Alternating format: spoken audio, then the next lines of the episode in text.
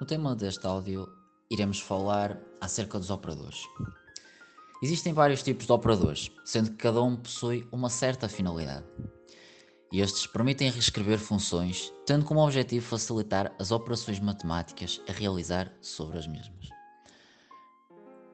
Nesta UC, abordamos os seguintes operadores: os operadores de deslocamento e os operadores de transferência impulsional.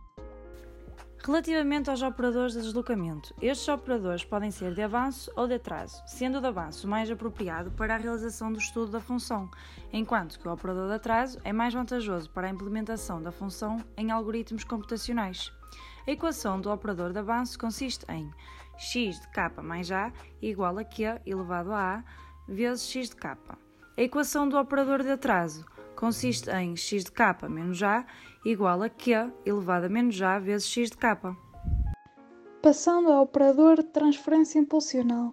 Estes operadores permitem estabelecer a relação entre a saída e a entrada de um sistema como uma fração algébrica.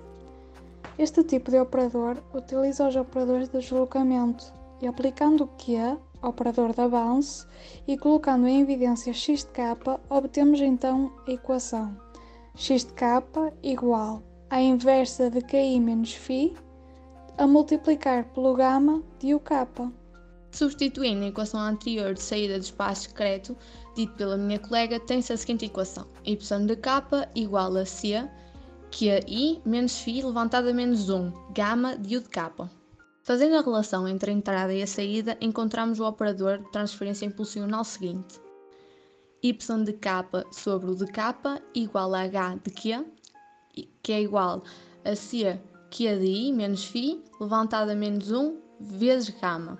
O operador de transferência impulsional também pode ser escrito utilizando o operador de atraso, apenas temos que substituir q por q levantado a menos 1.